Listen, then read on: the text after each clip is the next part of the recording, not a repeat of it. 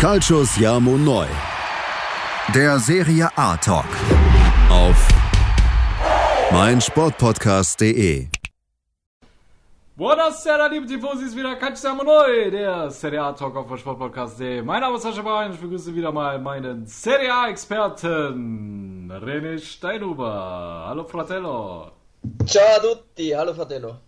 Yes, liebe Tifosi, wir haben uns hier wieder einmal versammelt zum ja, Ende der Serie A-Saison, die, ja, wie soll ich sagen, schon ein spektakuläres äh, Ende hatte ähm, zwischen Milan und Inter, aber auch im Abstiegskrimi zwischen Cagliari und auf der anderen Seite Salernitana. Das sollen heute unsere Themen sein, lieber Fratello, und ich glaube, wir haben ja einiges äh, zu besprechen. Ja, ja. haben wir auf jeden Fall, ja, genau. Yeah. Ähm, nur eine kleine äh, Voraussicht auf die Dinge. Also wir beenden jetzt quasi so im, ja, im gemütlichen kleinen Rahmen die Saison mhm. und Dinge wie äh, Top 11 der Saison, ähm, werden in den nächsten Wochen folgen. Unsere Prognose, genau. die wir vor der Saison gemacht hatten, dass wir da unser Spiel Sascha gegen René quasi beenden oder aufklären, wer denn der Gewinner ist, wer hat denn was getippt, das wissen die meisten wahrscheinlich gar nicht mehr. Mhm. Ähm, das werden wir dann auch in den nächsten Wochen vielleicht ja, zuerst die Top 11, dann unsere Prognose, ähm, nur damit ihr so ein bisschen wisst, was kommt jetzt, jetzt drum das ganze Ding ein bisschen ab, wer ging runter, wer wurde Meister, warum und wie. Mhm. Und dann in den nächsten Wochen, immer, kann auch sein, dass mal eine Woche dazwischen Pause ist, also im Sommer, wie gesagt, ist eh nicht so viel los, wir müssen eh die Spannung ein bisschen aufrechterhalten bis äh, ja, Mitte August oder sowas, wann es wieder losgeht. Und da wird auch immer wieder die ein oder andere Woche Pause dazwischen sein. Dann keine Ahnung, wann es da mit Transfers richtig losgeht, da werden wir dann auch das ein oder andere Mal ein Transfer-Update machen, nur dass ihr ein bisschen wisst, was steht in den nächsten Wochen so an und was haben wir mit euch vor. Genau, so sieht's aus. Gut zusammengefasst, lieber Fratello. Und dann, ja, würde ich sagen, starten wir ja auch schon mitten in den, ja gut, was, wie soll man sagen, eher vollendeten Abstiegskampf, denn ähm, er hat ein Ende gefunden. Zum einen war Salernitana zu Hause ja gefordert gegen ja. äh, Udine. Udine. Genau. Udinese, ja. Mhm. Und ähm, ja, auf der anderen Seite hat Cagliari es mit dem Tabellenletzten Venedig zu tun und ähm, ich glaube, wenn man uns beide vor dem Spiel gefragt hätten, hätten wir schon gedacht, dass Cagliari da auf jeden Fall noch drei Punkte holt äh, angesichts der Situation. Äh, mhm. Spiel auf Leben und Tod. Und ja, haben sie aber am Ende des Tages nicht geschafft. Es blieb bei einem torlosen Remis. Und wir hätten vielleicht auch eher gedacht, dass sich äh, Salernitana etwas mehr wehrt.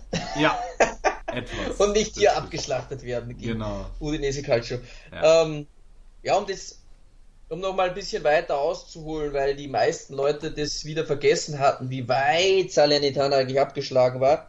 Ich habe das rausgesucht am Spieltag 30 also acht Runden vor Schluss, hatte Salernitana 16 Punkte, mhm. äh, Venezia und Genua 22, die waren quasi 6 Punkte vor Salernitana und Cagliari hatte 25. Das heißt, sie waren 9 Punkte vor Salernitana. Wahnsinn.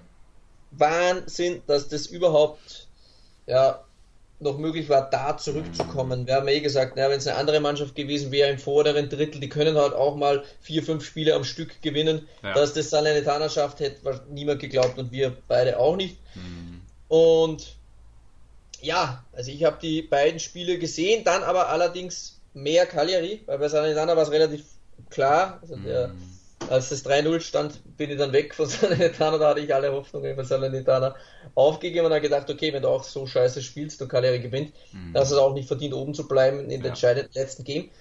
Und Cagliari Calcio ist eigentlich boah, zum Ende hin durchgehend angelaufen, hat wirklich große Chancen dabei gehabt und Venezia hat sich in alles reingeworfen, hat gekämpft, bis zum Ende, mhm. obwohl es für sie eigentlich um nichts mehr gegangen ist, aber sie wollten einen schönen Abgang aus der Serie A nochmal der ein oder andere Spieler sich vielleicht aufdrängen, ähm, vielleicht beim Serie A-Club unterzukommen. Mhm. Und ja, so steht es punktemäßig auch relativ eng da. Also Venezia, Genua 27 und 28 und Cagliari hat es aber dann nicht geschafft, noch ein Tor zu erzielen. Und Salernitana dann im Stadion gefeiert mit mhm. den Fans, mit den feurigen Fans, obwohl sie eigentlich gegen Udinese richtig auf die Mütze bekommen haben. Mhm. Ja. ja, Wahnsinn, wirklich. Also ich hätte auch nicht gedacht, dass Salernitana sich so abschlachten lässt. Aber man muss auch sagen, so, sie hatten auch ihre Torchancen, aber ey, Udine war auch eiskalt in dem Spiel. Also da war ein Schuss, ein Tor, so ging das da durchgehend, ne? Teolofeo, Nestorowski, Udo Gier, oh, sein Tor war auch äh, ja, mega krass. krass. Pereira, sein Solo, Alter, also äh, das waren schon krasse Tore und ähm, ja, wenn man dann so auf der anderen Seite Verdi sein Abschluss beispielsweise, habe ich noch in Erinnerung, der was eine sehr gute Torchance war. Ähm, ja, aber letzten Endes denke ich mal, wie du es selber auch gesagt hast, Salernitana hat sich in den letzten Wochen einfach den Klassenerhalt viel mehr verdient gehabt, als es Cagliari hatte, obwohl sie eigentlich auch qualitativ echt gar keine schlechte Mannschaft hatten. Ne? Überhaupt trotzdem... nicht, nein, nein. Nee. Ja, es ist wir rein vom letzten Spieltag her war es natürlich, aber wenn man zurück betrachtet, eben die acht Runden zuvor, da hat es Salernitana definitiv mehr verdient gehabt. Da ist ja, ja vor Cagliari einfach viel zu wenig gekommen und mm wie du sagst, die haben eigentlich einen guten Kader, wird schwer da auch die Leute zu halten. Also ja. da wird Sommerschlussverkauf sein. Ja. Also so Leute wie Granjo, ich meine, der kann ja Granjo nicht in die Serie B gehen jetzt ja. Nandes, Nandes auch nicht. Das, äh, äh, der wurde letztes Jahr noch mit Inter in Verbindung gebracht und äh, soll jetzt in die zweite Liga gehen. Also es, Bellanova, der hat sich eigentlich auch gut entwickelt da, ne? Aber ja, ist in der Rückrunde auch gar nicht schlecht gewesen. Mhm. Ne? Ja, ja. Also ich glaube ja. auch, dass da einige aus der Mannschaft äh, erstklassig bleiben werden.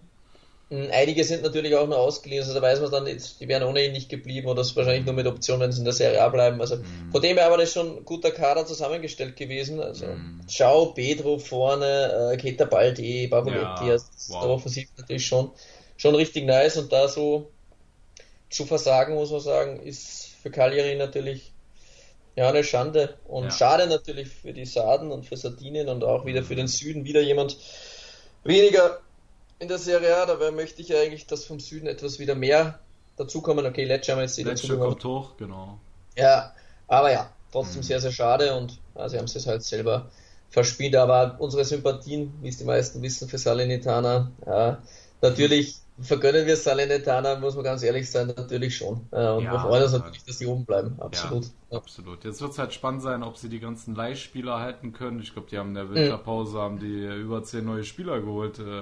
Äh, dahin, wenn ich das richtig in Erinnerung habe. Dann äh, Davide Nicola, ähm, der ja letzte Saison, wenn ich das auch noch richtig in Erinnerung habe, ähm, eigentlich dafür gesorgt hat, dass Genua die Klasse gehalten hat, aber man hat sich dann gegen ihn entschieden, um mit ihm weiterzuarbeiten.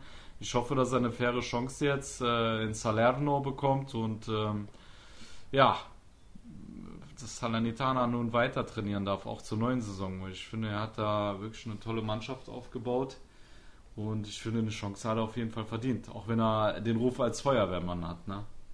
Absolut, musst du. Also, wenn nicht jetzt, wann dann? Also, mhm. hat es auf jeden Fall meiner Meinung nach verdient. Und wer was in der letzten Woche ein bisschen untergegangen ist oder wo wir viel zu wenig drüber gesprochen haben, ist, dass der FC Genua leider äh, äh, ja auch besiegelt ist. Das haben wir so richtig gar nicht besprochen gehabt. Ähm, mhm. als es jetzt offiziell geworden ist, nach 15 Jahren äh, Serie A wieder durchgehen, muss der FC Genua wieder runter, ebenfalls mit einem sehr, sehr guten Kader, mit sehr, sehr vielen interessanten oh Spielern. Oh, ja. Aber es nur an den Kelvin Jeboer denken, der bei uns im Podcast eingeladen war. Sehr, sehr starker Spieler, wird man sehen wie sich das Ganze weiterentwickelt. Ich habe noch gar nicht geschrieben, ich weiß noch gar nichts. Vielleicht im Sommer mal anklingen lassen, wo es den Kelvin hinverschlägt, ob er da runter, mit runtergeben im Traditionsverein und sie dann mhm. wieder hochschießen will oder mhm. anderer Club dran ist an ihm. Ja, es ja. sind viele gute Spieler, ob es jetzt ein Amiri war, ein Rovella und sonst irgendwas, ja, ein, ja, ein Cambiaso, ja, die dann, wie man bei vielen dann weiß, ja, wo geht die Reise hin, Rovella Juve, aber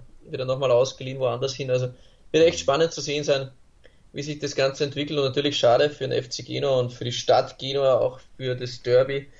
Da fehlt natürlich schon ein wichtiges Spiel für Sampdoria Genua, Derby della Laterna. Mhm. Ähm, und ja, schade natürlich auch, aber es können nicht alle oben bleiben, das ist das Ganze. Mhm. Aber so ist es normal. Wenn du die Leistung nicht bringst, dann gehst du halt früher oder später runter. Und der FC Genua, muss man fairerweise sagen, hat in den letzten Jahren auch ein bisschen drum gebettelt. Ja, ja, absolut.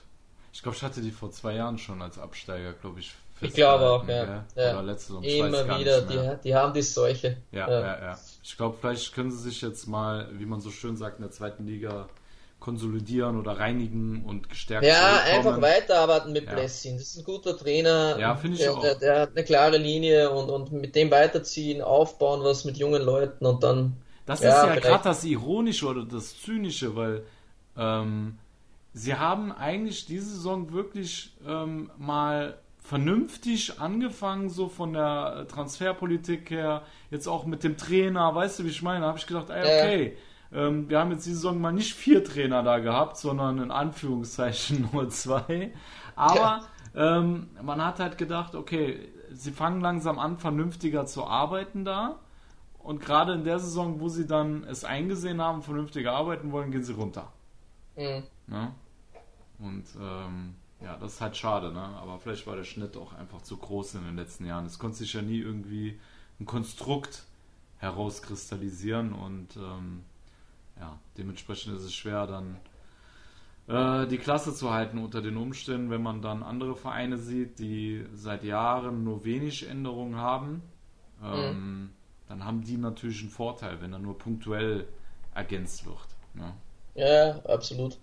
Schön auch für unseren Kollegen Andrea Zoli, den wir auch immer wieder im Podcast ein bisschen hypen, der ja. da eigentlich mit Abstiegskampf nie, nie wirklich was zu tun hatte und dann im mhm. Endeffekt auch äh, mit elf Punkten Vorsprung auf Cagliari mit Empoli auf Platz 14 relativ safe das Ganze abgesichert hat. Ja, ähm, ja also ordentliche Leistung. Die hatten sicher auch einige unten gesehen oder absteigen mhm. gesehen, mhm. muss man fairerweise sagen. Und, und letzten Spieltag auch noch Atalanta Bergamo ins Tal der Tränen geschickt, also wenn man das so sagen will, ja, sie sind nicht in der Conference League, vielleicht jubelt auch Atalanta Bergamo, damit sie keine Doppelbelastung haben, das weiß man halt nicht. Aber ja. man sieht jetzt schon bei der Roma, wenn du denn im Finale bist, dann ist es schon eine geile Sache für mhm. die Fans, mhm. die jetzt nicht gewohnt sind, jedes Jahr was zu holen, dann ist es für Vereine wie Atalanta Bergamo oder die mhm. Roma schon auch ein Conference League Finale eine geile Sache und die wären dort sicher einer der Favoriten gewesen, auf jeden Fall. Ja, ja, ja, absolut.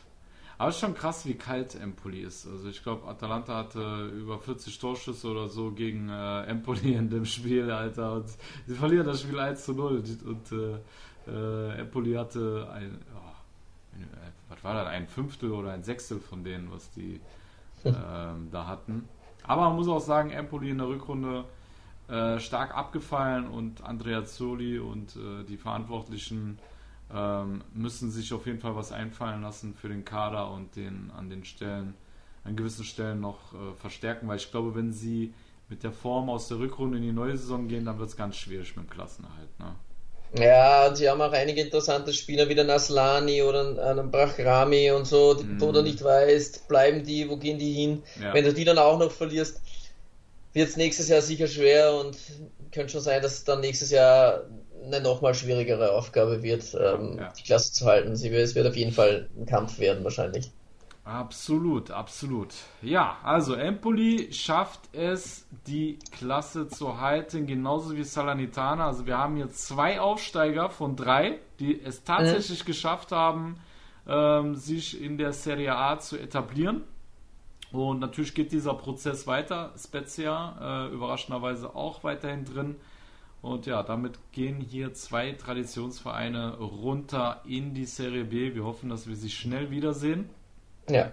Und äh, ja, dazu auch der FC Venezia äh, mit unserem Freund äh, Dominik Svoboda, die ja. Äh, eigentlich auch vielversprechend gestartet waren in der Hinrunde, aber dann in der Rückrunde, ähm, ja, ist irgendwie der Wurm drin, ob Sanetti irgendwie an Kredibilität verloren hat bei seinen Spielern einfach nicht mehr überzeugend genug war oder was da genau die Gründe waren, ist schwierig aus der Ferne zu sagen. Ähm, aber trotzdem, glaube ich, ein guter Coach und das ist bei einigen Serie A-Clubs im Gespräch. Ich glaube, Fix ja. ist da jetzt noch nichts, aber war, glaube ich, auch bei Udine mal im Gespräch und mm. werden wir von Zanetti auf jeden Fall in nächster Zeit was sehen und wir wünschen natürlich den Michi Svoboda. Wir wissen auch nicht, wie es bei ihm natürlich weitergeht. ja. Fußball geht sehr schnell. Genau. Aber wenn er dann bei Venezia bleibt, auf jeden Fall den sofortigen Wiederaufstieg. Mhm. Und immer noch ganz fest die Daumen drücken. Ich glaube jetzt das Playoff-Finale Monza gegen Pisa mit Robert Kucher. Vielleicht schafft es der Robert noch in die Serie A. Ah, Wer weiß doch. das schon. Ja, das wär's doch. Das wär's. Genau. Alles klar, gut. Ich würde sagen, dann haben wir den Abstiegskampf soweit abgehandelt. Ja. Und nach der Pause widmen wir uns dem Titelrennen. Ja, ja? so machen wir's. Alles klar, liebe Freunde, bis gleich bei Calciamo Neu, der Serie Talk auf den Sportpodcast.de. Schatz, ich bin neu verliebt. Was? Da drüben. Das ist er. Aber das ist ein Auto. Ja, eben. Mit ihm habe ich alles richtig gemacht. Wunschauto einfach kaufen, verkaufen oder leasen. Bei Autoscout24. Alles richtig gemacht. So, liebe Tifosi, da sind wir bei Calciamo Neu, der Serie A Talk auf meinem Sportpodcast. Wir machen weiter mit der oberen Tabellenhälfte. Ich würde sagen, bevor wir uns dem Titelrennen widmen, ähm, frühstücken wir noch die internationalen Plätze ab. Mhm. Und ja, in die Conference League hat es dann am Ende die Viola geschafft. Da, wie du es eben schon angesprochen hast, Atalanta eben gegen Empoli überraschend gepatzt hat mit 0 zu 1. Hellas mit einem 3 zu 3 gegen die Laziali und ja, dass der Toro einfach mal 3-0 auf die Nüsse gegen die Roma kriegt, war so für mich jetzt auch nicht so erwartet. Ich hatte mir da schon eine engere Partie versprochen. Und ja, weil die Roma auch eigentlich Fokus schon aufs Finale hat, eigentlich die ganze Zeit. Und bei der ja. Roma ja auch eher wundertütenmäßig unterwegs ist. Ja. ja. total. Und dann kam einfach dieser äh, Abraham und äh, Pellegrini und die schießen einfach mal äh, den Toro, äh, Toro in, ins Jenseits, Alter. Also einfach 3-0 weggeballert, heftiger Scheiß. Und am Ende war es dann die Viola, die gegen ein, wie sollen wir Juve nennen? Eine alte Dame, die alt, ohne Krückstock, Krückstock unterwegs ist, weil sie eigentlich keinen Bock mehr hat, weil sie nichts mehr zu verlieren hat und keinen Druck mehr hat. Und ähm, nichts mehr zu gewinnen hat. Ja, genau, nichts mehr zu gewinnen hat. Also, ja, ich denke mal, dass Juve da auch nicht mehr mit 100% bei der Sache war gegen die Viola und dementsprechend 2-0 Sieg für Italianos Mannen und damit die Qualifikation zur Conference League mit 62 Punkten, 3 Punkte Vorsprung vor Atalanta Bergamo und ja gut, Hellas war ja, hatte eh schon richtig krassen Abstand, genau mhm. wie Torino, ne? Genau. Ja, für also, Juve, glaube ich, ging es jetzt trotzdem darum, äh, wichtig einfach in die Champions League einzuziehen. Äh, das war dann im Endeffekt mit einer verkorksten Saison trotzdem das Wichtigste. Mhm. Das haben sie relativ souverän geschafft. Also ja. man muss da sagen, da sind die Römer dann einfach auch ein Stück weit zu schwach. Ähm, trotzdem, mhm. da fehlt einfach noch ein Stück auf so ein Schwächeln, dass Juve dann trotzdem äh, 6, 7 Punkte Sicherheitsabstand und für Juve war es in Wahrheit nie wirklich knapp. Mhm. So richtig gefährlich geworden ist man ihnen dann im Endeffekt nie Lazio und die Roma viel zu unkonstant. Mhm. Und ja, Juve trotzdem dann mit Platz 4 Champions League trotzdem das absolute Minimum. Mhm. Und was man ja so hört. oh ja, was man so hört. Sehr wütend und ähm, ja. möchte, glaube ich, die nächsten oder die letzten beiden Jahre, wo sie den Mailand den Vortritt gelassen haben, äh, nicht mehr allzu gerne wiederholen. Und ich denke, Juve wird nächstes Jahr aber so richtig heiß sein. Oh, ähm, ja. Da wieder mal den Scudetto nach Turin zu bringen. Das hat ihnen nicht ganz so gut gefallen. Auch mhm. klar, die Transfers, wir machen jetzt keinen Transfermarkt-Spezial oder keinen, aber ja, alles habt das mitbekommen und selbst ich habe jetzt gerade Who Scored geöffnet, mit äh, Statistiken so ein bisschen abzuchecken, während Sascha ein bisschen gelabert hat. Und da sehe ich ständig Tore von werden wir da ständig eingespielt im Juve-Dress. Also ja, äh, ja, man hat dann schon ein bisschen Feeling, wohin die Reise gehen könnte bei Juve, wenn dann solche Transfers fixiert werden. Ja. Da fand die, unser lieber Fanti vom Wiener Club, die OC ähm, Juventus, der hat ja auch ein geiles Bild gepostet am Wochenende, wo er, da ist er auf einer Hochzeit gewesen, fand die im Anzug komplett geil mit Handy in der Hand und da fotografiert ihn einer oder fand die quasi telefoniert, gar nicht gestellt, die Szene natürlich. und, und, da steht dann, ja, ja, Pogba, ja, okay, den nehme ich. So, irgend so was stand da oder so. Ja, ja geil, geil. So eine kleine Transfermarkt-Ente gemacht äh, für Juve, aber ja, da merkst mhm. du, die Juve-Fans, die sind jetzt wieder ein bisschen motiviert und so, die, wenn man so die Namen liest mit Di Maria, Pogba, nichts unter Dach und Fach und wir wollen da gar nicht, aber man merkt schon anhand der Namen, wohin die Reise bei Juve vielleicht mhm, gehen könnte. Mhm, mhm.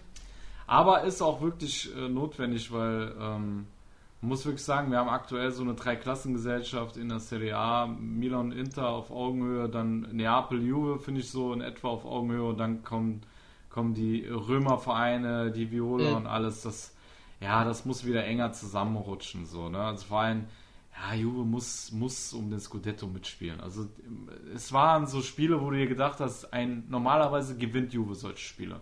Ja. ja.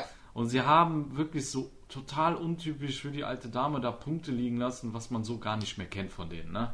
Also sie waren mhm. nicht mehr der ultimative Prüfstein, den man in den letzten Jahren in der Serie hatte. Aber wie du selber sagst, und wir lesen es alle, was in den Medien hier gerade abgeht, welche Namen mit der mit dem Bianconeri in äh, Verbindung gebracht werden und äh, ich erwarte mir da nächste Saison ein, ein ganz andere alte Dame. Also die wird gelüftet, daherkommen, schön mit Silikonbrüsten, nochmal den Arsch so hoch. Ähm, ja. Du weißt, ne? Da wird Aufgespritzte Lippen, ja, ja, Mann, alles wird da reingejagt jetzt in die alte Dame. Dass die und alles, was nicht äh, Rang und Namen hat, wird auch aussortiert, so die Fettbölzchen werden abgesaugt. ja. Von der Bernadeschi und der Dybala, die was gerade nicht ins System passen, die werden dann abgeschossen. Ja, ähm, genau. Ja, ja, also ich glaube, es könnte eine wilde, ein wildes Jahr werden. Ja. Mhm. man muss halt auch sagen, wenn wir jetzt auch Dybala kurz ansprechen wollen, ähm, ja, äh, der sehr viel geweint hat in letzter Zeit, muss man wirklich sagen. Also ja, er hat ja. wirklich sehr emotional gewirkt und, und war sehr betroffen von seinem Abgang und so. Äh, ich habe ihm die Geschichte bislang auch abgenommen. Ja. Wenn er denn zu einem Konkurrenten in der Serie A wechselt, war es für mich so ein bisschen eine Schauspieleinlage. Dann, dann hat er die Liebe zu Juve nicht ganz verstanden.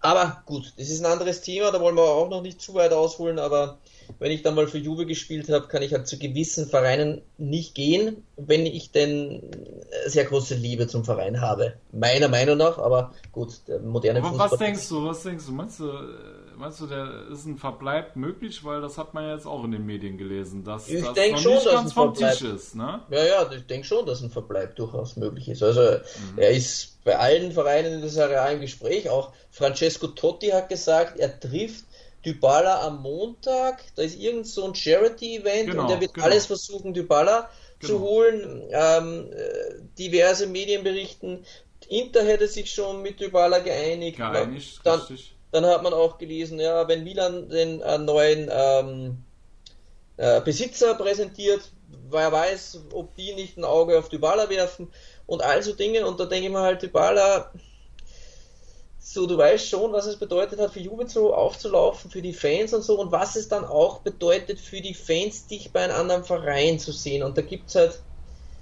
ja. ja. schwerwiegende Entscheidungen zu treffen ja, ja, Herrn ja, Paolo Dybala. Aber der Nedved hat es gesagt, also sportlich muss man halt wirklich fairerweise festhalten, hat Dybala einfach in den letzten äh, zwei, drei Jahren immer kontinuierlich einfach leicht äh, eine Abwärtsspirale. Das kann man auch daran hernehmen, auch wenn ich die Marktwerte nicht zu, zu hoch renken will, aber wenn jemand 100 Millionen Marktwert hat und dann hat er irgendwann nur noch 40, da geht er die Kurve immer langsam nach unten und er hat einfach so viele unkonstante Phasen, wo er wieder gar nicht liefert, wo er wieder angeschlagen ist, mhm. drei, vier Wochen, dann macht er wieder seine Tore, dann liefert er mhm. wieder nicht, dann ist er wieder angeschlagen. Und der Pavel Nedved hat in einem Interview gesagt, warum sie den nicht verlängert haben, weil er trotzdem ein Publikumsliebling immer war und die Baller, ja. Und dann mhm. einfach gesagt, sie bewerten halt einen Spieler nicht nur nach seinen spielerischen Leistungen, sondern nach 360 Grad. Und da dürfte halt einige Dinge auch abseits des Platzes oder vielleicht auch Troubles innerhalb der Kabine oder mit dem Management oder mit dem Trainer mhm. vielleicht auch Juve so irgendwo hineingebracht haben, dass da Unruhe im Verein war und vielleicht auch durch das Ruhe einkehrt, wenn ein Spieler wie Paolo Dybala dann auch äh, weg ist. Mhm. Ja, dass, dass er vielleicht Gift ein bisschen war für den Kader oder für Allegri oder für, weiß nicht, Flauwitsch, keine Ahnung, ich interpretiere da viel, aber die Aussage von Nedved, dass sind Spieler mit 360 Grad beurteilen und nicht nur die Leistungen am Feld beurteilen, sondern auch den Menschen und so. Ja, haben wir schon ein bisschen was durchklingen lassen können und wir sind gespannt, wo es Dybala hinverschlägt. Hm. Ich könnte mir vorstellen, dass ihm nächstes Jahr sehr viel Hass entgegenkommt. Sagen wir mal so, wenn, also eigentlich Ne? Wir wissen alle, wenn er zu Inter geht, dann ähm, ja, wenn der dann zurückkommt ins äh, Allianz Stadium, dann äh, ja, wissen wir alle, was passiert. Ähm, Milan auch sagen, grenzwertig, muss man sagen. Grenzwertig, ja, ja, auch wird auch rausgepfiffen. die Roma würden sie wahrscheinlich noch eher verkraften. Genau, genau, glaube ich auch. Die Roma trotzdem. wäre noch akzeptabel, glaube ich, für ja, ja. die Juventini. Aber, boah, also Inter, glaube ich, ganz schlimm. Dann Milan, auch schlimm. Ja. Und Roma so, ja, Zähne knirschend, ja, okay, Hauptsache nicht für die Mailänder Vereine so. Ne? So wahrscheinlich, ja, genau. Ja. Ja. Wobei man sagen muss, vom Projekt her ist die Roma natürlich auch super interessant, äh, weil mhm. wir uns dann mit Sicherheit auch in den nächsten Jahren nochmal einiges erwarten können und die eine tolle Offensive haben und ähm, äh, die Baller da. Wobei, ja, gut, wo will er die Baller da spielen, ja? Mhm. Ja, also wir wissen, er ist nicht der flexibelste und äh, die Roma hat schon einen krassen Angriff. Also ich finde ihn nicht besser als Pellegrini. Mhm. Muss ich ganz klar sagen. Ja, äh, und auf den Außen hat er bei Juve nie so wirklich funktioniert. Wo willst du den denn hinstellen? Für Abraham? Mhm. Nee, nee. Nee. Schwierig. Ja. Da müssen sie deutlich offensiver spielen. Hängend Pellegrini und Dybala, aber das ist viel, ja. viel Musik da, so ja. ein bisschen. Naja. Ich halte trotzdem am wahrscheinlichsten äh, Inter. Wenn er Juve verlässt, dann glaube ich, ist Inter die wahrscheinlichste Adresse, alleine schon wegen Marotta. Ja, ähm, aber passt eigentlich nicht in den Kader. Ich, ich sehe ihn auch nicht bei Inter spielen. Wo soll er spielen? Als hängende Spitze? Für wen kommt, wer kommt raus? Und spielen die zwei Zwerge vor dem Sturm, oder wie? Wir nee. müssen mal sehen, was passiert. Wir wissen ja gar nicht, ob Lautaro nächste ja, Saison da ist. Ja, ja, das, das dann wird es vielleicht Sinn machen. Aber dann ist ja, ja. die Frage, ob das bringt da jemand gut heißen. Darauf spekuliere ich aber. Ich spekuliere darauf, dass. Es wird für mich auch nur dann Sinn machen. Ja. ja. Das ist mein, äh, meine Spekulationsmasse, Lautaro Martinez. Und ähm, ich kann mir dann vorstellen, dass sie ihn für ganz viel Geld verkaufen, einen Dybala ablösefrei holen und dann eigentlich ja, wenig Qualität verloren haben. Ja. Also so ein Dybala. quasi auch im Vorjahr war so den Schaden so gering wie möglich. Genau, der Schaden wurde gering gehalten, wobei ich Dybala sogar mehr zutraue als, als Lautaro, aber leider ist er körperlich zu verletzungsanfällig. Deswegen ähm, glaube ich, werden ihn die Verletzungen dann auch da weiterhin ausbremsen. Es sei denn, er, weiß ich nicht, tut seine Ernährung plötzlich verändern, hat einen Personal Trainer und äh, hat auf einmal so einen äh, körperlichen zweiten Frühling. Ja, also mm. man weiß es ja nie. Perisic hat ja ähnliches gemacht. Der John Person Trainer geholt, hat seine Ernährung umgestellt und guck mal, wie der abgeht gerade, ne? Bei äh, Inter. Mhm. Ja. Aber Lautaro Martinez ist halt für mich das Sinnbild für Inter und das ist ein Krieger und mhm. das wird Dybala nie werden.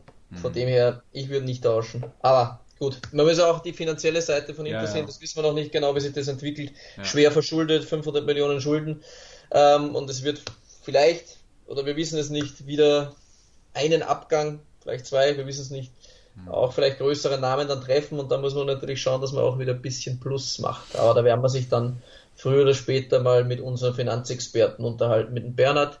Genau. Aber ja, können wir auch im Sommer. Schaut, da haben wir Top 11, da haben wir Prognose, Abschluss, da haben wir Transfermarkt und dann mhm. vielleicht mal die Finanzen nochmal abchecken. Das werden wir dann alles im Sommer für euch abhandeln. Also genau. seid gespannt, das werden wir dann noch alles machen. Yes. Ja. Genau sieht es aus. Das wartet auf euch, liebe Tifosi. Und ja, da haben wir jetzt äh, die Römerclubs äh, behandelt. Wir haben Juve behandelt, Neapel natürlich äh, auf Platz 3.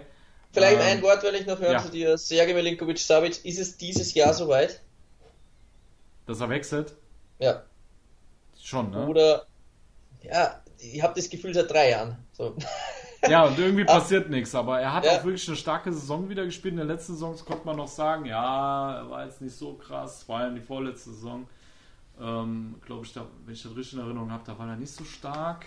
Dieses Jahr war er wieder Monstermodus. Dieses Jahr war er krass und äh, ich kann mir schon vorstellen. Elf Tore, elf Assists, nur so ja. mal Antwerpen. Ja, ja. Also. ja, das ist schon krank. Auf jeden Fall. Ja, also was ich gelesen habe, glaube ich, war es Lazio-Präsident, der gesagt hat, ja, sie werden mit Sergej Milinkovic-Savic reden, aber er wird nicht innerhalb der Serie A, Serie A wechseln. Mhm. Oh ja, schauen wir Wenn mal. ich es jetzt gerade lese, ist es an mir vorbeigegangen, meine Damen und Herren, der kommt aus der Grazer Jugend. Beim GAK gespielt. Was ist denn hier los? Okay, das ist es, glaube ich. War doch, war doch auch in Belgien, oder nicht? Ja, er war in Belgien, aber der hat beim GAK gespielt, 2006. Mhm. ja, ja, Wahnsinn. Was hat der da gemacht? Der war in der Jugend beim GAK. Das habe ich irgendwie Spaß. Wahrscheinlich denken sie, das weiß noch der René.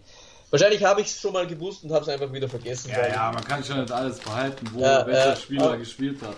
Ja, äh, unglaublich. War beim GAK. Ja. Genau. Sergej Milinkovic-Savic, meine Prognose. Ja, er wird wechseln und es könnte sein, dass er recht hat, der Lutito und irgendwie so wahnsinniger Engländer. Menu!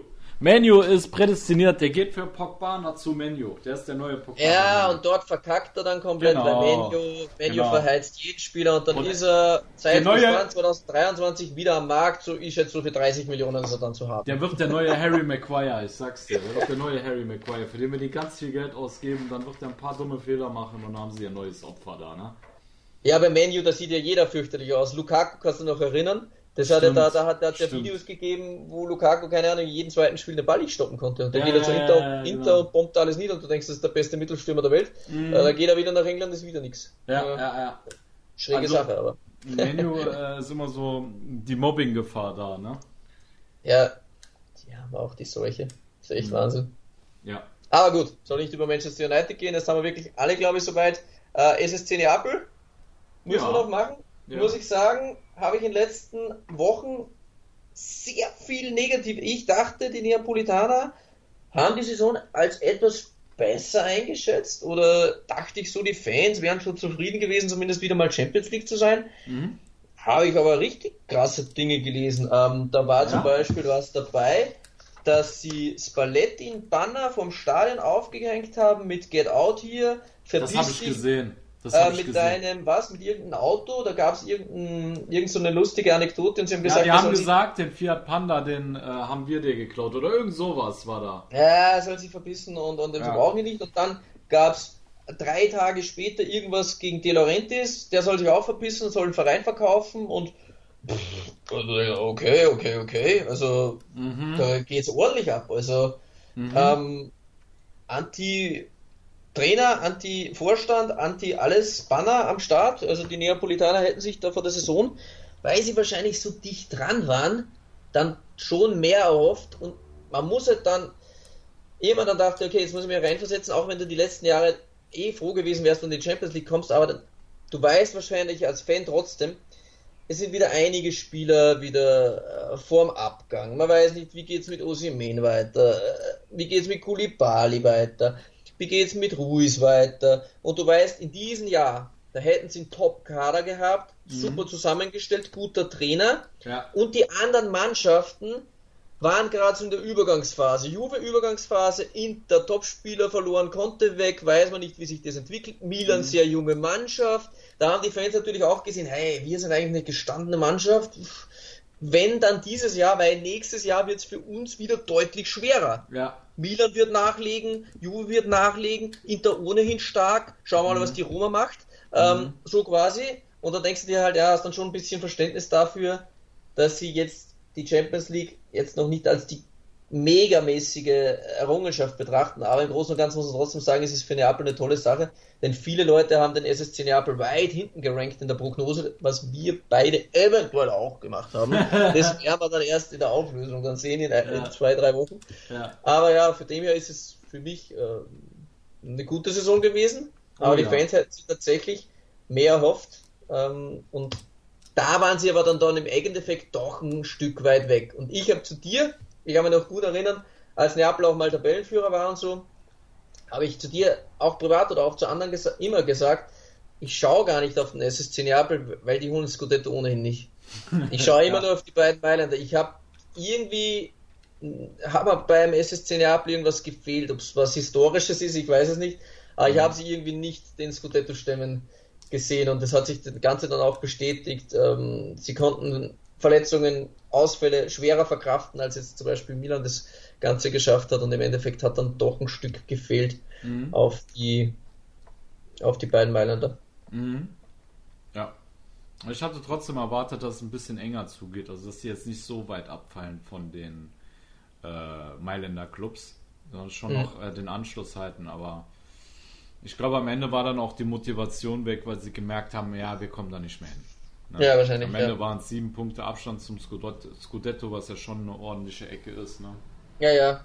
Und äh, ich finde trotzdem, dass sie es für ihre finanziellen Möglichkeiten, die sie haben, eigentlich ganz gut gemacht haben. Vor allem darf man nicht vergessen, dass Neapel ein Club aus dem Süden ist, also man da jetzt nicht die großen Geldgeber hat wie im Norden und äh, dafür ja, haben sie sich gut geschlagen, deswegen verstehe ich diese hohe Erwartungshaltung der Fans auch nicht. Man darf nicht vergessen, wo man herkommt und welche ähm, Voraussetzungen dieser Club hat. Und deswegen ist das in meinen Augen eigentlich ein Riesenerfolg von Neapel, dass die auf Platz 3 gelandet sind. Ne? Mhm. Ja. Aber klar, wenn du so lange oben stehst, dann entwickelt sich halt eine andere Erwartungshaltung beim mhm. Verein. Ne? Bei der Roma noch kurz ausholen, wenn die in der Conference League Finale sind, Mourinho vor dem letzten Spieltag ja gesagt, ähm, die Conference League ist mehr wert als äh, der Scudetto für Milan oder für Inter. Das ist ich auch so. Sehe ich genauso. Äh, bei mir, ich. Einen René Steinhuber musste erstmal sprachlos machen. Ja. Ich habe mir gedacht, wow, Alter, vielleicht mal psychiatrisches Gutachten machen lassen. ich weiß, auf was er raus will. Ja. Aber erzählt das jetzt mal einen neutralen Fan. Ja. Mhm. Also erzählt das jetzt mal einen Dortmund-Fan in der Arbeit. So, der ja. sagt, Alter, Conference League? Jetzt mhm. ohne Spaß? Da will ich mhm. nicht mal mitspielen. Mhm. wie, soll, wie soll das mehr mehr sein als, als, als Meisterschaft? Ja? Aber der, ein Pokal oder irgendwas im Leben ist immer so wichtig, wie viel Wichtigkeit ich ihm schenke. Ja. Und Mourinho hat es damals geschafft, die Copa einen extrem hohen Stellwert zu geben, als Inter das Triple geholt hat. Da hat es murzmäßig hochgehypt worden, weil es ein Triple war. Und in Wahrheit hat bis dorthin nie jemand auf die Copa geachtet. Und so, ja, die Copa halt. Ja. Das hat die Copa geholt. Bravo, super. Bravo. Wer ist Meister geworden? Also 30 Mal die Copa holen, interessiert niemanden. Mm. So, der Mourinho hat es geschafft, diesen Bewerb einen Stellenwert zu geben. Und vielleicht schafft es Mourinho auch der Conference League oder der Euroleague einen hohen Stellenwert zu geben, was ich ja prinzipiell geil finde, auch für die Fünfjahreswertung, weil die Italiener prinzipiell immer Conference League, Euroleague immer alles abgeschenkt haben. Immer. Ja. So, Lazio spielt Euroleague, also verlieren gegen irgendjemanden aus, weiß nicht, Albanien. Und die Roma spielt äh, Conference League und hätte dort gegen den isländischen Meister verloren. Und jetzt hast du so das Gefühl, ah, die Italiener denken sich, aha, der Conference League, da können wir einen Titel holen, da holen wir einen internationalen Titel. Schau da mal unsere Fans an, die drehen komplett durch. Mhm. Wir haben da, wenn wir die Conference League gewinnen, 100.000 ähm, im Olympico und feiern und machen Pokalübergabe. Also die Fans, die schreien nach dem Titel. Und mhm. es ist dann scheißegal, ob es die Conference League ist oder die Copa oder sonst irgendetwas, ja. weil die Fans das dann schon einschätzen können, wo sie herkommen und mhm. wie lange sie nichts mehr gewonnen haben. Ja. Und von dem her muss man dann sagen, ich weiß, was er meint, mhm. aber das nüchtern so betrachtet ist natürlich kompletter Bullshit, die, die mhm. Conference League mit dem Scudetto zu vergleichen. Aber ich weiß natürlich, was er meint und kann mich da reinversetzen. Ja. Mhm. Gegen wen spielen jetzt nochmal im Finale? Gegen Feyenoord Feyenoord äh, Rotterdam. Geiles Spiel. Das ist schön, Albanien. ohne Scheiß. Ich finde das ähm, jetzt auch die Euroleague, das Finale Frankfurt gegen Rangers hat den äh, hat dieses Turnier total aufgewertet. Also dass man ja, wirklich sieht, aus dem Turnier heraus können wirklich tolle Begegnungen stattfinden, die dann auch wirklich richtig spannend sein können. Und ich finde die Roma gegen Feyenoord, das ist ein Spiel, das würde ich mir definitiv anschauen. Also es ist echt Ja, absolut. Partie. Ich auch. Ich auch. Und ich äh, werde der Roma auf jeden Fall voll die Daumen drücken, weil ich ja. einfach merke, wie wichtig ja. ihnen äh, der, der Pokal ist. Und er ist trotzdem, der Conference League haben wir das mal angesehen, so Preisgelder und so, das ist nicht so weit unter der Euroleague. Und auch punktemäßig für die Fünfjahreswertung ist es eine schöne Sache. Ja. Ähm, und es ist trotzdem immer wichtig, da immer zu schauen, dass man unter den ersten Vieren ist in der Fünfjahreswertung, dass da nicht mal Frankreich irgendwann nach vorne mhm.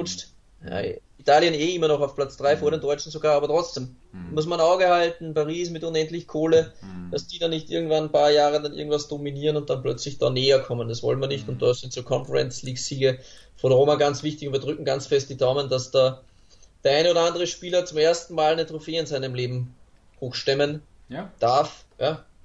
Ist auch äh, von, von der Vermarktung des Vereins her ja super wichtig, dass du Titel holst, egal was für Titel es sind du weißt selber, wie wichtig das heutzutage ist, ähm, den Verein irgendwie international bekannt zu machen. Und ja, dann äh, ist auch so ein Titel aus der Conference League nicht ganz so unwichtig, sage ich mal. Ne? Natürlich nicht in Relation zur Champions League, oder Euroleague, aber trotz alledem hilft, einem, hilft natürlich auch dem Verein international anerkannter zu machen. Ne? Seemann und Mourinho hatten also wieder ganz wilde Gefechte, die zwei, wo der Mourinho gesagt hat, es soll nicht irgendjemand labern, der in seinem Leben noch nie was gewonnen hat. Und dann Seemann hat dann auch vor, äh, vor dem Finale hat er jetzt gesagt, es zeigt einfach, wie schwach das Niveau des Bewerbs ist, wenn die Roma ins Finale kommt. Uh.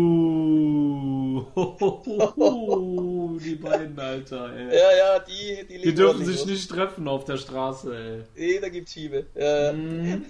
fährt, man, fährt man aber mal richtig weg. ja, Alter. Ja, wenn wir irgendwann mal zwei Gladiatoren in Rom auf der Straße äh, sehen, dann äh, könnten es die beiden sein, ne? genau. Genau. Machen wir noch eine Pause, bevor wir yes. zu den letzten beiden kommen. Alles klar, liebe Tifosi, bis gleich nach einer kurzen Break bei Calciamo Neu, der Serie A Talk auf mein Sportpodcast.de. Schatz, ich bin neu verliebt. Was? Da drüben. Das ist er. Aber das ist ein Auto. Ja, eben. Mit ihm habe ich alles richtig gemacht. Wunschauto einfach kaufen, verkaufen oder leasen. Bei Autoscout24. Alles richtig gemacht. So, liebe Tifosi, da seid ihr wieder bei Calciamo Neu, der Serie A Talk auf mein Sportpodcast.de. Und ja, lieber Fratello, wir widmen uns der den beiden obersten Protagonisten der höchsten italienischen Spielklasse. Und das äh, ist ja auf jeden Fall, es sind die beiden Mailänder Vereine, also das äh, Epizentrum der Macht in der Serie A ja. mittlerweile. Und äh, daher war ein sehr spannendes Kopf-an-Kopf-Rennen angesagt. Am letzten Spieltag Inter ähm, musste im heimischen äh, Giuseppe Meazza Stadion gegen die Sampdoria, Sampdoria ran, genau. Mhm. Und Milan auswärts bei Angstgegner Sassuolo. Und wenn du mich gefragt hättest vor dem Spiel, also ich war mir eigentlich sicher, dass Inter Sampdoria wegklatschen wird ähm, und dass Milan ähm, gegen Sassuolo schon ein engeres Spiel haben würde. Ähm, zumal Sassuolo auch eine sehr beeindruckende Offensive mitbringt. Aber am Ende haben sich die ähm, äh, Rossoneri da auf äh, keine großartigen, äh, wie soll ich sagen, Spielchen eingelassen bei den Nero Verdi und äh, haben direkt in der ersten Halbzeit schon für klare Verhältnisse gesorgt. 3 äh, zu 0 schon zur Halbzeit gestanden und äh, ja, Dionysis Mann sind ja eigentlich zu keiner, keiner Phase des Spiels irgendwie annähernd gefährlich geworden. Und ja, deswegen ist die Sache doch etwas langweiliger ausgegangen am Ende, wie man erwartet hätte, oder? Ja, grundsätzlich habe ich mal, es ist natürlich schwer, das dann nüchtern vor dem Spiel zu betrachten, aber mhm. ich habe mir gedacht, Sassolo kommt Milan eigentlich entgegen. Äh, sie wollen Fußball spielen. Mhm. Äh, das ist meistens keine gute Dinge gegen Milan. Milan hat eher Probleme gegen tiefstehende Mannschaften, die wenig für Spiel tun. Mhm. Äh, kann mich dann unentschieden erinnern, äh, gegen wen war das? Gegen Udinese, glaube ich, wo das Handtor von den Odipoda war. Ähm, oder haben sie da sogar verloren? Also mhm. das waren eher Spiele, wo man Schwierigkeiten hat, wenn eine Mannschaft mitspielen will vorne dann gewinnt Milan einfach zu viele Bälle im Mittelfeldpressing und ist so stark im Umschaltspiel mit den schnell, schnellen Spielern. Da haben wir gedacht, eigentlich liegen sie ihnen. Ja, und dann haben mhm. wir gedacht, ja, sie haben natürlich gewaltige Spieler von den Namen her vorne drin. Mhm. Aber Sassuolo hat halt immer wieder Spiele, wo sie halt komplett auslassen.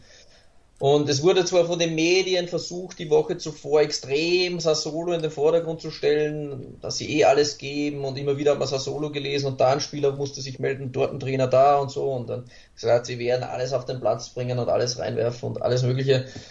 Und dann hat Milan die ersten 15 Minuten aber sowas von mit dem Vorschlaghammer agiert. Also die haben ja Sassolo gar nicht mal atmen lassen. Das war ja, ja ein Hyänenrudel, das über Sassolo hergefallen ist, wenn es nach 15 Minuten 3-0 steht, da kann Sassolo sagen, okay, ja, puh. Nach sieben Minuten äh, hat schon 3-0 äh, stehen müssen. Das war ja furchterregend. Ja. Also ja, diese ja. Offensive, diese Power, was Milan da an Tag gelegt hat, das war ja mhm. Wahnsinn, wie beeindruckend mhm. das, das war. Also im Stil einer Weltklasse-Mannschaft und mhm. wenn er dann halt Spieler in den Reihen hast wie ein Rafa Leao, wo jeder Gegenspieler auf der Außenbahn, selbst ein schneller Mann wie ein Mülltür oder so halt aussieht wie ein Standhydrant, dann wird es halt schwierig. Also ja. der ist einfach um so viel schneller als mhm. der normale Mitmensch. Also das ist ja, der zieht an, die laufen gleichzeitig weg und ist nach vier Schritten gefühlt zehn Meter vorne. Den kannst du ja gar nicht mehr greifen. Der, am unfairsten war es fast, beim zweiten Tor, als er so verkehrt zum Gegenspieler stand, da hat er sich ja nicht mal mehr die Mühe gemacht, eine Körpertäuschung zu machen oder irgendwas, sondern er hat sich einfach verkehrt zum Gegenspieler, den Ball auf rechts gelegt mhm. und ist einfach losgelaufen. Also mhm. ich gedacht, ich bin ja so und so dreimal schneller als du. Ja.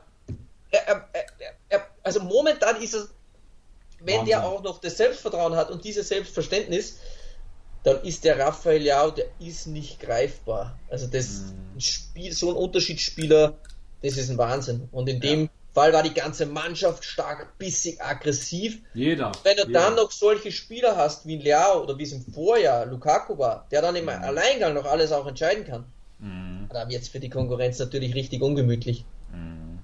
Ja, definitiv. Ich finde auch, ähm, weil du auch meintest, ähm, dass uns diese Mannschaften hingen. Wir haben ja in der Hinrunde haben wir trotzdem verloren gegen Sassuolo, deswegen habe ich sie trotz alledem sehr ernst genommen. Das war zum Augenblick, wo Milan, das habe ich sogar recherchiert, die meisten Stammspieler gefehlt hatte vom ganzen Jahr. Da hat auch Bakayoko ja. begonnen sogar. Aber mhm. hat man wieder vergessen gehabt wahrscheinlich. Ja, ne, hatte ich auch vergessen. Aber nicht nur deswegen, einfach ähm, Sassuolo hat Offensivpotenzial. Ich habe die auch gegen Inter gesehen. Inter genau, ist im Inter geschlagen, glaube ich. Genau, und ja, ja. Und, äh, ich glaube schon. Ähm, bin mir nicht mehr sicher, oder ob es ein 2-2 war. Ich weiß es nicht mehr genau. Ja. Ich meine, es waren 2-2, aber kann auch sein, dass sie Aber auch gegen haben. Starke auf jeden Fall gepunktet oder ja, gewonnen. Genau. Äh. Und ich habe sie gegen Inter gesehen und Inter hat damals äh, sie eben kommen gelassen, hat defensiv gestanden und wollte die halt auskontern und du hast genau gesehen, das war nicht die richtige Taktik gegen Sassolo. Die darfst du nicht ins Spiel kommen lassen. Du musst sie direkt vorne im Spielaufbau schon attackieren. Ja. Deswegen das Mittelfeldpressing von Inter kam zu spät. Milan hat dagegen ganz, ganz vorne angepresst. Also der Maxim Lopez, der konnte mit dem Ball ja gar nicht drehen im Spielaufbau. Da hat er schon den Tonali in den Hacken gehabt. Und ja. der Leao, den hast du auch nie so krass anpressen gesehen mit dieser Nachhaltigkeit. Äh, Krunic auch übelst auf die Eier gegangen im Spielaufbau. Also Salemakas, die, wie du sagst, wie so ein Hyänenrudel. Und deswegen konnte Sassuolo das Spiel gar nicht aufziehen und du hattest zeitweise, zeitweise das Gefühl gehabt, Milan spielt gegen irgendeinen Regionalligisten, weil die einfach nichts dagegen zu setzen hatten. Ne? Mhm. Und in Halbzeit 2 fand ich, spätestens als Magnanelli reinkam, der verabschiedet wurde in diesem Spiel, ähm, mhm. da hast du gemerkt, die, die, die, sind noch nicht mehr bei 100 Prozent. Also Sassuolo hat eigentlich in der zweiten Halbzeit nicht mehr viel äh, in die Waagschale geworfen. Da war eigentlich ja. mehr Schaulaufen, hattest du das Gefühl. Aber es war auch klar, oder? Ja. Ist auch kein Bock mehr. Oder ja, ist, musste dann halt reinversetzen auch. Äh, ja. Es war klar, der Magnanelli, der Penuso, die werden auch verabschiedet. Äh, mhm. und es stand 3-0 und du bist eigentlich froh, wenn dann nicht Milan 5-6 auch einschenkt. Ja. Ähm, da willst du halt eher schauen, ey, legen wir uns wenn wir uns ruhig verhalten, dann verhält sich Milan vielleicht auch ruhiger und wir bekommen keine Schläge mehr und dann mhm. zerreißt uns vielleicht die Medien noch am ja, ja. Ja. Was denkst du, was war am Ende der ausschlaggebende Punkt, dass äh, Milan vor Inter gelandet ist? Schwere Frage, mich, ne? sehr, sehr schwere Frage. Ähm, ja.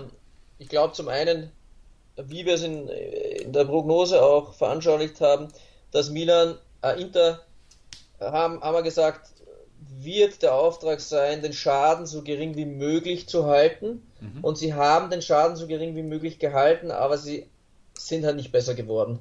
Mhm. Ähm, mit dem Conte glaube ich trotzdem, dass ein Spiel wie gegen Bologna nicht passiert wäre.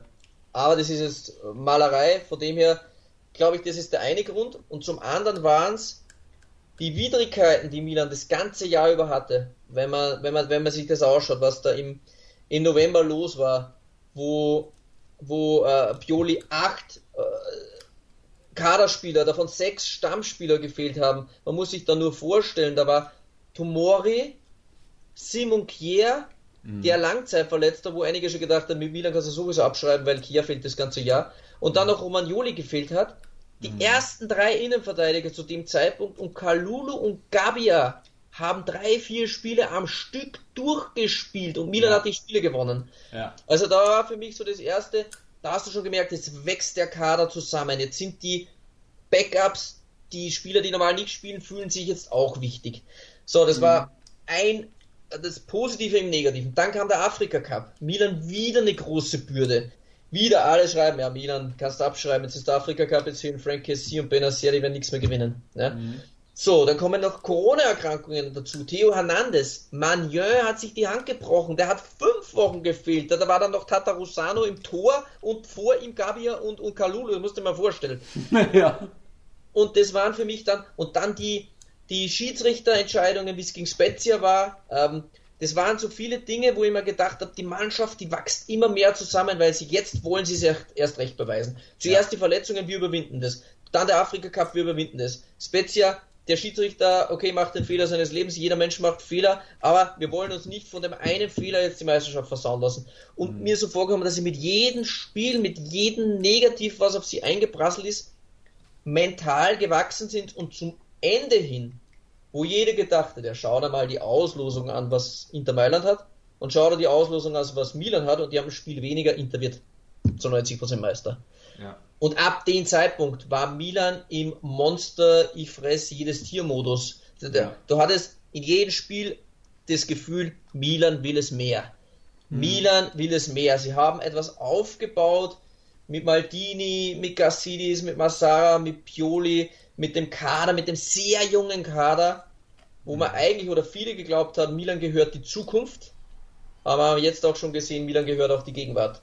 Mhm. Und es war für mich dann im Großen und Ganzen die Mischung aus dem Kader, Maldini, Pioli und dann im Endeffekt ähm, ja der Hunger, der Hunger nach Erfolg und die individuelle Klasse von Leuten wie Leao, muss man fairerweise natürlich auch sagen, mit der Mentalität alleine. Wenn jetzt Rafael Leao in vielen Spielen auch gefehlt hätte, mhm.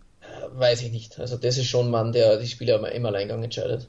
Mhm. Durch das auch berechtigt jetzt vor der Liga, glaube ich, sogar zum besten Spieler des, der ganzen Saison gewählt worden von mhm. der Serie A. Mhm. Ja.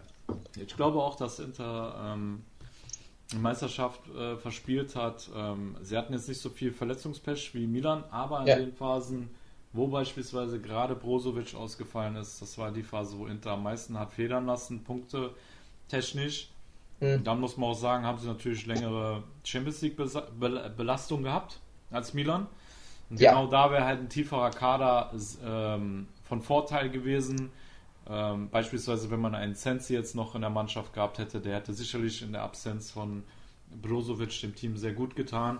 Dann mhm. finde ich auch die Chancenauswertung, ne, weil kein Team sich mehr Torchancen erspielt hat als Inter.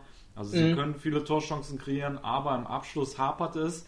Da haben sie einiges verballert, wenn wir uns an diese, äh, ich glaube, das war jetzt Anfang des Jahres, wo Dzeko und Lautaro Martinez eine elendig lange Durchstrecke hatten, wo sie einfach ja, ja. die Bude nicht mehr getroffen haben. Ja. Ne, und da einfach auch so die Qualität im Abschluss gefehlt hat oder die Kaltschnäuzigkeit, wie, wie du es auch nennen willst, ähm, dass das so die Faktoren waren, neben diesen schwerwiegenden Abgängen von Lukaku und, und ähm, Hakimi.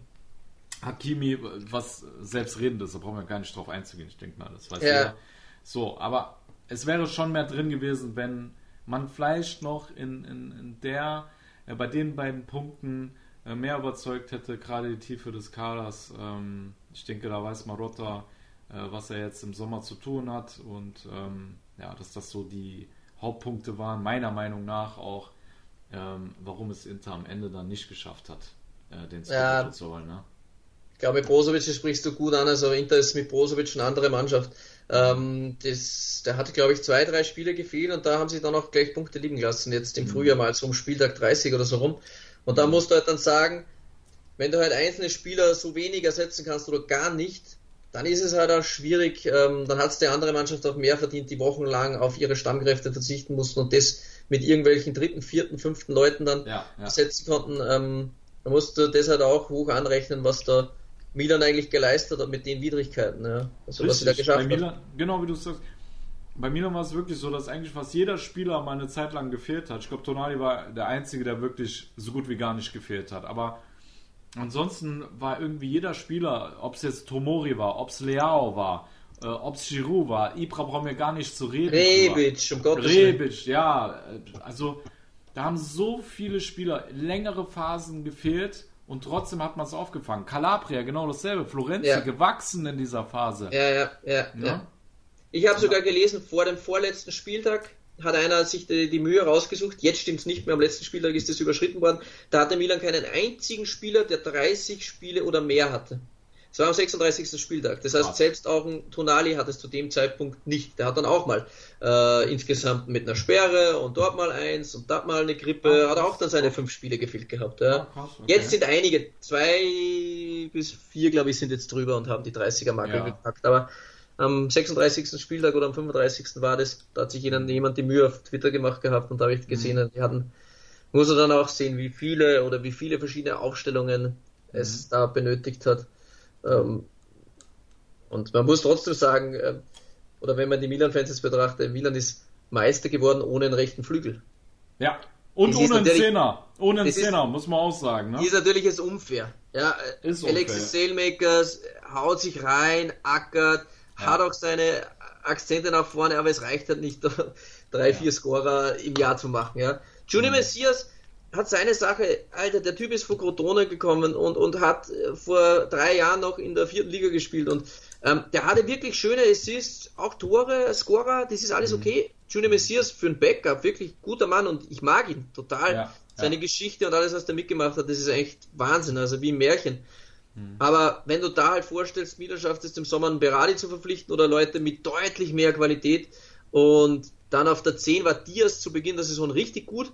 Ja. Aber zum Ende hin haben wir mit Krunic und mit Kessi eigentlich gespielt, die jetzt nicht die klassischen Zehner wären, ja. weil Diaz halt nicht mehr funktioniert hat. Ja. und mhm. das mit den Sachen, also wenn Milan diese dann auch noch im Sommer behebt mhm. und die ganzen Spieler, so wie Tonali, 22 und, und, und, und, und ob es Kalulu ist oder Theo Hernandez und wie sie nicht alle heißen, die so jung sind, also mhm. wenn die dann noch mal ein Jahr mehr und noch ein Jahr mehr, also da wird jedes Jahr wird dann Qualität dazu steigen. So. Ja.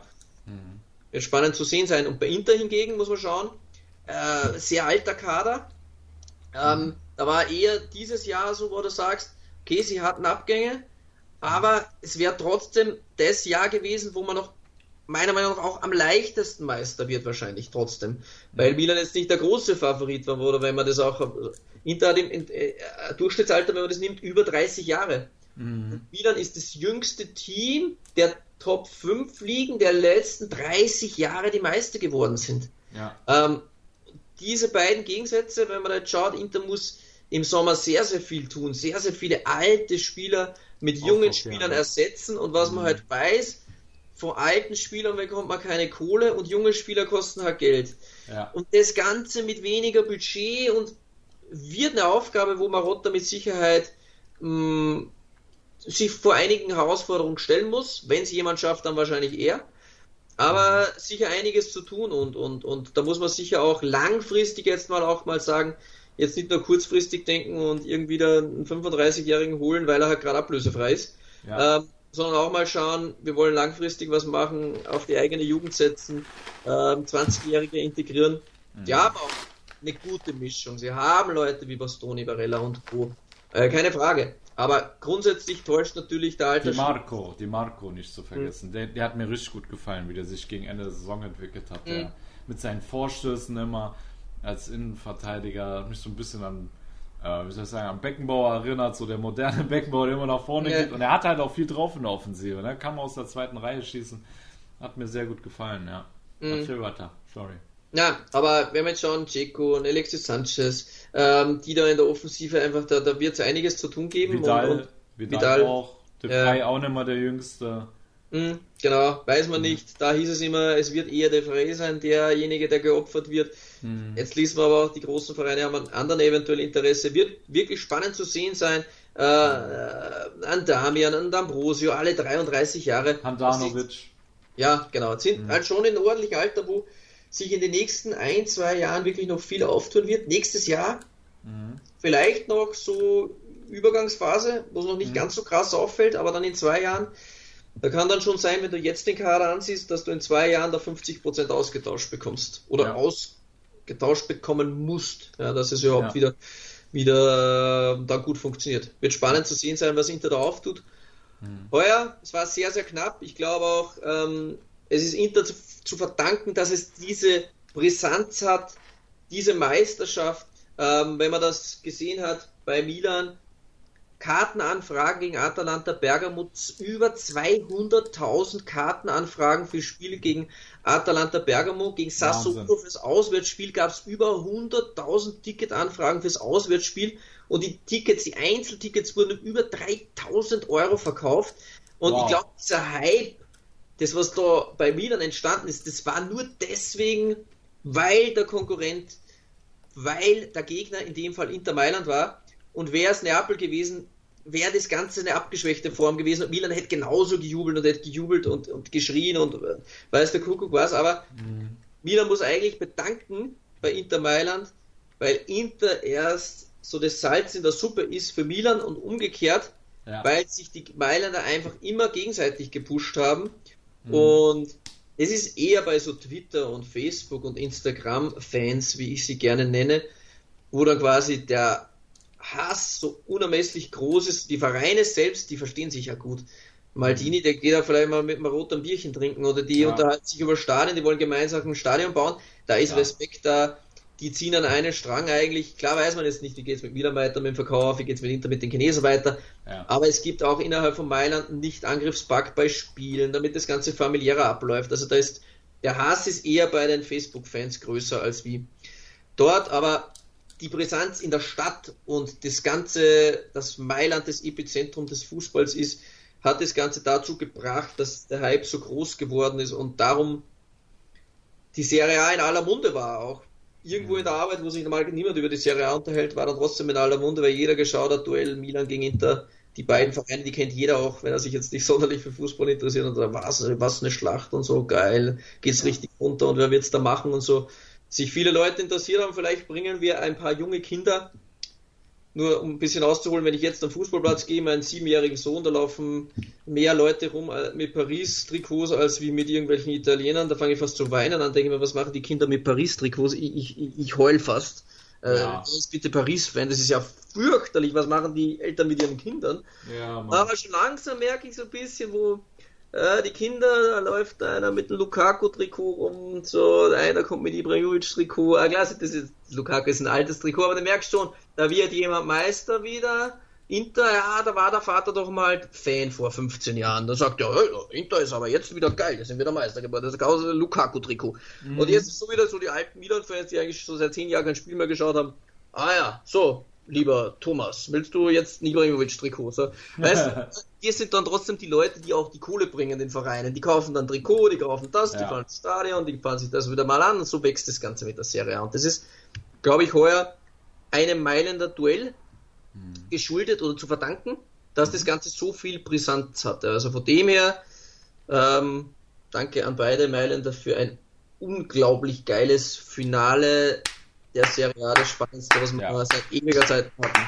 Ja. Absolut, das war ein richtiges Finale, ein richtiger Thriller und dazu bedarf es auch einen sehr harten Konkurrenten und ich denke, deswegen geht auch eine Menge Respekt raus an Inter, ja. die bis zum Schluss gezeigt haben, dass sie da sind, dass sie es auch wollen und ja, dass Milan sich wirklich nichts erlauben durfte.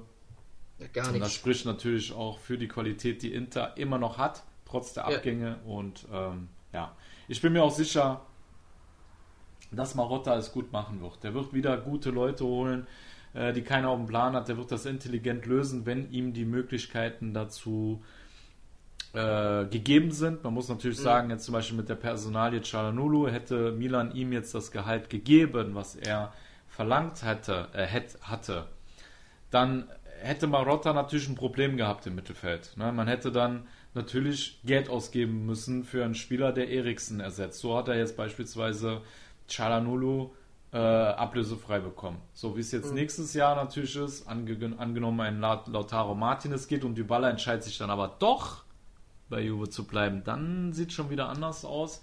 Dann fiel ihm halt schon die Option. Aber trotzdem bin ich mir sicher, dass er, wenn es einer gut machen kann, dann er, weil er ist halt ein wahrer Maestro und das hat er jahrelang bei Juve auch und man muss halt, ne? wenn wir die beiden jetzt rausnehmen, dann ist Marotta und Maldini eigentlich diejenigen, die es beide geschafft haben, jetzt in letzter Zeit mit wenig Budget oder was die aufgestellt haben, Maldini mit viel Risiko, mit jungen Leuten und Marotta ja. mit seinen Fähigkeiten dann ähm, äh, mit wenig Budget dann hochqualitative Spieler dann trotzdem zu holen. Ja. Sie, die beiden eigentlich momentan ja, das Nonplusultra-Manager-mäßig, äh, Manager was du auch in Italien hast, und das ist auch wieder anzutreffen bei den beiden Mailändern, mhm. muss man dann auch sagen, ist er dann auch berechtigt, dass die beiden dann halt vorne sind. Es ist der Kader stark, es sind die Trainer stark, es ist das Management stark. Ähm, ja, ähm, wird in den nächsten Jahren, wenn ich äh, an Mannschaften denke, trotzdem wie die Roma, die auch vorne anklingen, äh, klopfen möchten, äh, dann ist für mich halt so, naja, Juve, Milan, Inter, das sind in Wahrheit drei Champions League Plätze schon besetzt.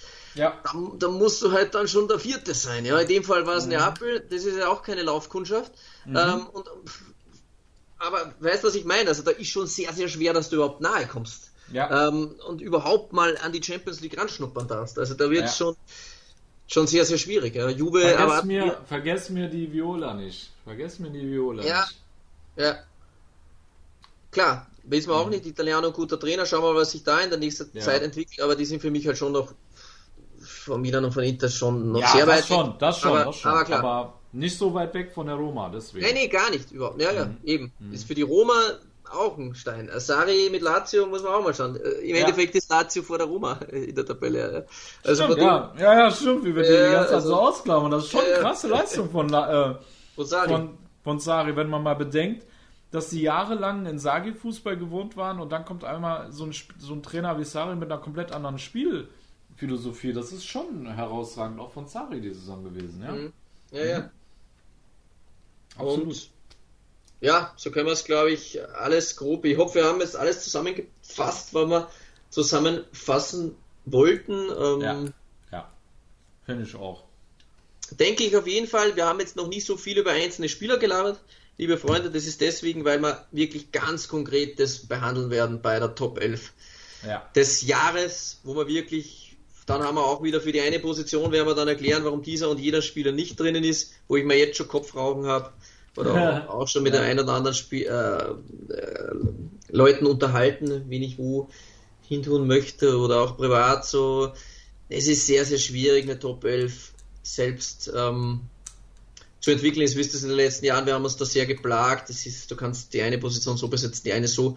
Aber da mhm. werden wir uns über einen Pool von Spielern, von 30, 40 Spielern unterhalten, Statistiken auch anführen und dann werden wir euch da die Top 11 der Saison präsentieren in ein bis zwei Wochen. Das lassen wir jetzt mal auf uns zukommen. Jetzt genießen wir auch mal die Auszeit und die wunderschöne Serie A-Saison, die geilste Liga der Welt, nimmt ihren Aha. Abschied. Ja. Genau. Gut. Liebe Tifosi, wir machen den Podcast an dieser Stelle dicht. Also ich bin überrascht, dass wir den so krass lange äh, dann doch aufgenommen haben, äh, Fratello. Ich dachte, wir wären schneller durch, aber ja, wir sind zwei Laberbacken, aber ich denke mal, wir haben alles soweit abgedeckt für euch. Ja, liebe Tifosi, wir ja, sagen jetzt mal nicht genau, wann wir wieder da sind, aber spätestens zwei Wochen. Genau, alle, alle nächste Woche Dienstag genau. oder in zwei genau. Wochen. Ja. Genau, und dann kommen wir mit den Themen, die der René schon am Anfang der Folge vor geschlagen hatte. Und äh, ja, wir werden auf jeden Fall eine Menge Spaß haben. Das sind nämlich diese Art von Podcasts, die uns am meisten äh, Bock machen. Ja. Weil es halt alles spielerisch ist und äh, wir dann. Auf jeden so Fall an alle die Einladung. Also wir werden auf jeden Fall wieder eine so eine Folie machen, wo genau. ihr dann auch eure Top 11 eintragen könnt. Ich werde den Paul damit beauftragen oder den Tommy, dass die da wieder ein geiles Bild machen. Mhm. Und folgt uns unbedingt auf Instagram, wenn das Ding kommt. Das wird vor dem Podcast wichtig sein, dass ihr das ausfüllt. Mhm. Ähm, da könnt ihr auch gerne ein bisschen mitstimmen, Spieler der Saison, keine Ahnung, Flop der Saison, Trainer der Saison. Jeder kann da seine, seine ein bisschen äh, vormachen. Natürlich lassen wir das auch ein bisschen mit einfließen. Ne? Wenn dann ja. 40 Leute einen Spieler fordern und du wolltest ihn eigentlich nicht reintun, wird es dann schwierig mit Argumenten. Ne? Wenn man jetzt ja. betrachtet im Halbjahr, ich kann mich noch genau erinnern, Top 11 der Hinrunde, und dann ist äh, Tonali 57 Mal gekommen, wird es schwierig, dass du Tonali rausnimmst. Ja, also, ja, ja, ja, ja, das ja, und nur ein Beispiel. Aber ja, wie gesagt, ihr werdet da eine leere Blanko-Vorlage haben, da könnt ihr dann ausfüllen. Ihr verlinkt uns dann mit Ad, äh, der Serie A Talk und wir reposten das dann bei uns, speichern das ab und dann wird äh, dann das große Special von Sascha und René, wo jeder seine eigene Top 11 der Saison präsentieren darf mit 5, 6 Ersatzspielern oder so. Genau. Ja. Jawohl. Alles klar, liebe Tifosi, wir machen dann an diesem Punkt den Podcast dicht. Passt gut auf euch auf, bleibt gesund. Alla prossima, ci sentiamo und ciao. Ciao. Schatz, ich bin neu verliebt. Was? Da drüben. Das ist er. Aber das ist ein Auto. Ja, eben. Mit ihm habe ich alles richtig gemacht. Wunschauto einfach kaufen, verkaufen oder leasen. Bei Autoscout24. Alles richtig gemacht. Calcius Jamo Neu. Der Serie A Talk. Auf meinsportpodcast.de. Schatz, ich bin neu verliebt. Was? Da drüben. Das ist er. Aber das ist ein Auto. Ja, eben. Mit ihm habe ich alles richtig gemacht. Wunschauto einfach kaufen, verkaufen oder leasen. Bei Autoscout24. Alles richtig gemacht.